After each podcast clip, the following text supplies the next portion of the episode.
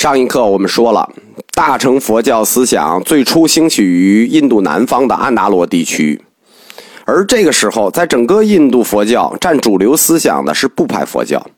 其实部派佛教各派并不抵触这是新诞生的大乘佛教思想，而且各派几乎经典中都有大乘思想的存在，包括部派中最保守的说一切有部。这不仅表现在他在经典中承认一部分大乘义理的因素，也表现在他具有大乘行的因素方面。就是说，部派佛教各派不光承认这新崛起的大乘思想的理论，也承认其宗教实践。这是因为大乘佛教它是跟群众运动紧密相关的。说有部是最保守的部派，但是在他的经典中仍然称发菩提心即成为菩萨行者，这种说法绝非偶然。这说明在部派中已经有相当一部分法师。具有大乘意识，意识到佛教的传播要跟群众运动结合在一起。其中，部派中大众系与分别说系，他们在思想和行为上与初期大乘思想最为相近，尤其是大众系。这致使学界后来认为，大众部部派中的大众部就是大乘佛教的先驱。佛教的修学者分为两类，我们说四众，实际是七类。整个大分是两类，就是在家众与出家众。在家众就是普通的在家信众，出家众就是僧侣。而这两者在大乘佛教运动的兴起过程中，他扮演了不同的角色。在原始佛教，即佛陀亲教时代和部派佛教时期，出家僧侣是佛教教团的核心。而在家群众是要依附于这个核心，依附于出家僧侣的。但是，当大乘佛教崛起之后，这种角色就颠倒过来了，或者说恰恰相反。在部派佛教开展的中后期，是在家信众率先表达出了大乘佛教的思想观念，因为他们跟社会普遍联系嘛，慈悲行、菩萨行，这都是生活中必须的一些观念。在家信众因此在佛教义理的认识上和弘法行动上迈出了第一步，并且也具有独立性，成为了大乘佛教思想弘扬的最重要力量。正是这些在家的信众首先成立了独立的信众团体，去推动大乘信仰，以大乘信仰和菩萨行、菩萨行进行修行和弘法。从这个角度讲，大乘佛教其实是居士佛教为先导的，是以先有了佛教的实践，倒回来才指导了佛教理论的前进。而与大乘佛教这个群众运动从群众中来的运动热潮相配的是，事实其实大乘的超级大师出现了。有群众运动，历史就会呼唤群众的领袖。英雄造时势，时势造英雄。我们不能说是谁影响了谁，是领袖影响了运动，是运动影响了领袖。马明菩萨就是大乘佛教兴起时期第一个重要的领袖，在部派大师中率先弘扬大乘思想，并且是大乘思想最重要的支持者与推动者的，就是这位马明菩萨。也正因如此，虽然。他实际是部派佛教中人，但是后世大乘行者一直视马明大师为菩萨行者，甚至认为他是大乘佛教运动最重要的、最早的代表人物。我们中国大乘的最重要的经典《大乘起信论》也是假托马明菩萨写的。马明菩萨他在两个方面思想的两个方面体现出了大乘精神。第一个就是他改造了理论。第二，他贴近了群众。什么叫改造了理论呢？就是他用一种旧瓶装新酒的方式，在传统的小乘佛教的义理表述中注入了大乘思想。比如，他对五蕴，我们在佛教哲学里讲过五蕴，那是以小乘思想展开的五蕴。他以大乘的空说重新阐发了五蕴，这种方式就叫改造理论。比如说，我们把共产主义改造成有中国特色的共产主义。第二，就是以种种方便说、应机说法。我们说过，马明菩萨是一个极具文采的畅销小说作家，他的宣教方式非常的贴近群众，他创造了大量的故事，他是中国佛教故事、佛教鸡汤的最早的这个创始者。而与马明大师交相辉映的，就是号称第二佛陀的他的徒弟龙树菩萨，其实是徒孙。龙树大师的地位，一只有一个词可以形容：旗手。他作为大乘佛教的论师，高举起大乘思想的旗帜，批判了部派佛教的保守和狭隘，阐扬了大乘佛教的基本思想，并且奠定了大乘佛教普化传播的一种稳固基础。所以，站在学术立场上，我们准确界定一下佛教是如何从小乘走向大乘的历史演变。他的结论是这样的。大乘运动是部派佛教中那些革新者在家居士率先倡导和推动起来的，因此，大乘佛教思想它并没有独立的思想来源，它离不开部派佛教和原始佛教，或者说白一点，大乘佛教思想就是小乘佛教思想的深化发展而来。这种立场实际是。日本学界率先建立起来的，后来也得到中国学界的充分认可。近代佛学有三位不被承认的巨匠，其中有一位叫释印顺，释印顺大师也阐发了这一套立场，就是我们刚才讲过大乘兴起的理论原因、历史背景、文化背景、生产生产力原因，这都是。站在佛教界外面，理论界的总结就是佛教界外面的历史学家也好，这个社会学家也好的总结。但是如果站在佛教界内部，那大师们怎么看大乘的兴起呢？它也分两类，一类就是以释印顺为代表的，继承了这一套我们的分析。释印顺大师认为，大乘运动兴起的核心。是因为弟子们对佛陀崇拜的长期的、持久的大规模发生。当释迦牟尼圆寂以后，佛弟子们怀念、追忆佛陀，通过佛舍利、佛塔、寺院等形式的崇拜。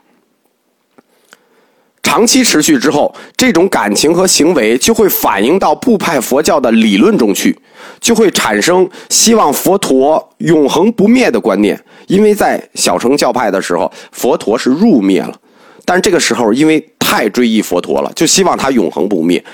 我们在追忆一个人的时候，这种感情是必然发生的。比如说，我们希望毛主席万寿无疆，某某永远健康。但是佛教的大众部，在希望佛陀永恒不灭这个观点方面，他走得最远。他率先提出来，佛陀寿命是无量的，身心无漏，并且在这个过程里头，佛陀的本生故事、碧玉故事、因缘故事被大量的创造和传播出来。这认为是大乘佛教宣教最后成功的最关键一环，就是它传播到群众中去。在群众中出现了十方菩萨、十方佛这个概念，引起了修习菩萨道的一种热忱，因此大乘法就开始流行。可以这么说，十方佛菩萨观念的建立与信仰，就是信仰的建立，以及菩萨道的提出与集成，宣告了大乘法的正式兴起。这就是我们说的。站在佛教界内部的大师的看法，这是佛教界内部的一位大师的看法，释印顺。但是这种看法就激起了佛教界的强烈不满和持久反驳，这种反驳一直到今天。这是我们说为什么印顺大师的历史地位是不被认可的？为什么呢？为什么我们这么分析下来，觉得这是符合历史情况的，是符合客观事实的？但是佛教界内部要强烈不满呢？因为如果大乘运动的兴起如理论所描述的这样，那么在佛教界内部会产生了一个重大的、根本性的问题。这个问题关系到普遍大乘宗派的根基问题，或者说根基的合法性问题。第一，按照这个理论的推导，表明大乘佛教经典并非佛陀亲说，就是今天跟你讲《维摩诘经》不是。佛陀说的《金刚经》不是佛陀说的，呃，《瑜伽师地论》不是佛陀说的，那这个影响力就大了。大乘佛教的经典，如果不是佛陀亲说，根据这个理论说，那一定是大乘佛教信仰早期信仰者编撰出来，并且集成出来的。因此，这也解释了为什么大乘经典处于不同时期，就是种类那么多，在不同时期。不同的历史背景，不同的地理背景，比如有的在中亚，有的在新疆，有的在西北印，历史背景不同，地理背景不同，导致大乘佛教在印度出现的早期，它的经论也有种种不同，比如法华论、般若类、华严类，为什么就会有种种不同？虽然大乘佛教的经书也是仿照阿含经的形式，以如是我闻开头，就是等于说他要借诸佛以诸菩萨之名展开内容。但是实际上，这是大乘信仰者早期自己根据佛意展开的论述。简而言之，普遍的主张是，大乘佛教的经典，它非源自佛陀的亲说，而是佛陀意义，就是意思之表达，或者说大乘非佛说。这个结论就太可怕了。即使大乘表达之意确是佛意，但如果非佛亲说，你编佛说，这是什么罪过？站在学界的立场上看，佛教实际是东方哲学的武器总库。小乘佛教是佛陀的亲说，大乘佛教是佛意的表达，这都表达了佛陀要传达的意思和理念。这本来不是问题，站在学界看，这不是问题，因为大乘佛教经典的基本思想来源是来自于阿含经的，是来自于小乘佛教的，它是经过了部派佛教的阐发与深化。经过大乘信仰者这种贴近群众、深化与展开，最终达到了大乘经的最终形态。可以这么说，大乘经信仰构成的信仰体系，就是小乘思想、哲学思想的深化、广化、泛化、集合化。理论上是小乘思想的提高、融合。当然。大乘经确实加入了大量的夸张的和神话的表达成分，但是毫无疑问的是，大乘佛教这么做，它确实突破了当时部派佛教的狭隘和琐碎，并且让佛教从小乘佛教的哲学化正式走向了大乘佛教的神学化，为佛教宗教化迈出了坚定的和关键的一步。但是，这种理论性的解释。可以说是大逆不道的，大家听一听就可以了，也不要骂我，这不是我的理论解释啊，这是，这是我的转述表达。这种大逆不道的解释呢，就是大乘非佛说的解释呢，用中国话讲叫假传圣旨，这样大乘佛教就失去了其本位立场所宣称的，包括像什么所谓三十叛教也好啊，这些就都是你自己编的，其本位宣称的独自传承于佛陀的。这种如是我闻性，如是我闻性，在佛教里叫什么呢？叫圣教量性。就是说，你实际不是佛陀一字一句说出来的。虽然你是佛陀意思的表达，但是佛陀原话是这样吗？也许差一个字就不对了。因此，大乘经教就失去了其圣教量性。所以说，这套大乘的来源说，长期以来。根本不受到佛教界内部百分之九十八以上的人的支持，只有百分之二的人认可，百分之九十八的人认为这是胡说。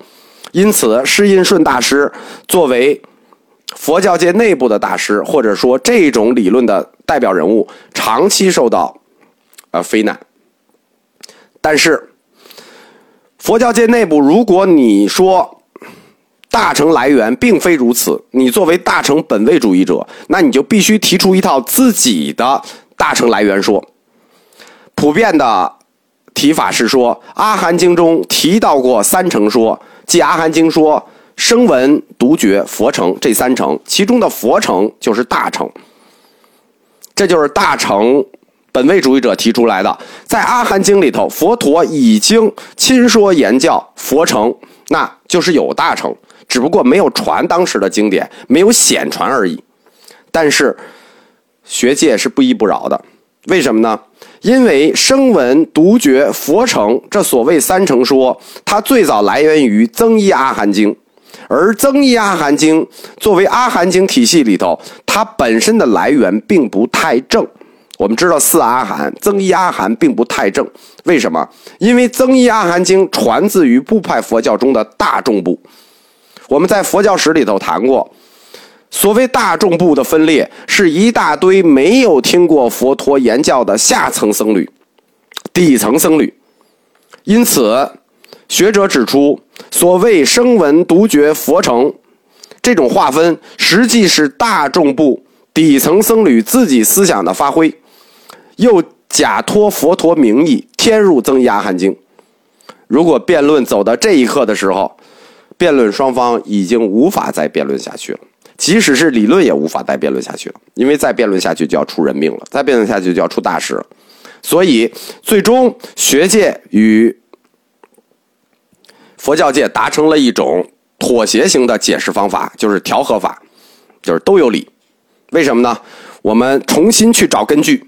从说一切有部的经典，说一切有部皮奈耶中，找到了三乘说，因为说有部是最保守的部派佛教，是上座部的，在根本说一切有部里头也提到了三乘，声闻独觉佛乘，因此推测，在部派佛教时期，所谓三乘说是普遍被承认的，因为说有部与大众部，他们是针锋相对的。说有部是以声闻道自居，捍卫自身的本位立场。因此，如果大乘或者说佛乘，它不来自于佛陀的金口预言，那么上座部是不会承认的。但是上座部也承认，大众部也承认，一致承认，说明什么呢？说明在这个阶段，部派佛教不光是承认，非常有可能，或者说就确定的说，佛陀确实提到过三乘说，因此。在佛陀最早传法时，提到大乘这个说法是可信的，这就是最后我们对大乘来源的一个结论性判断。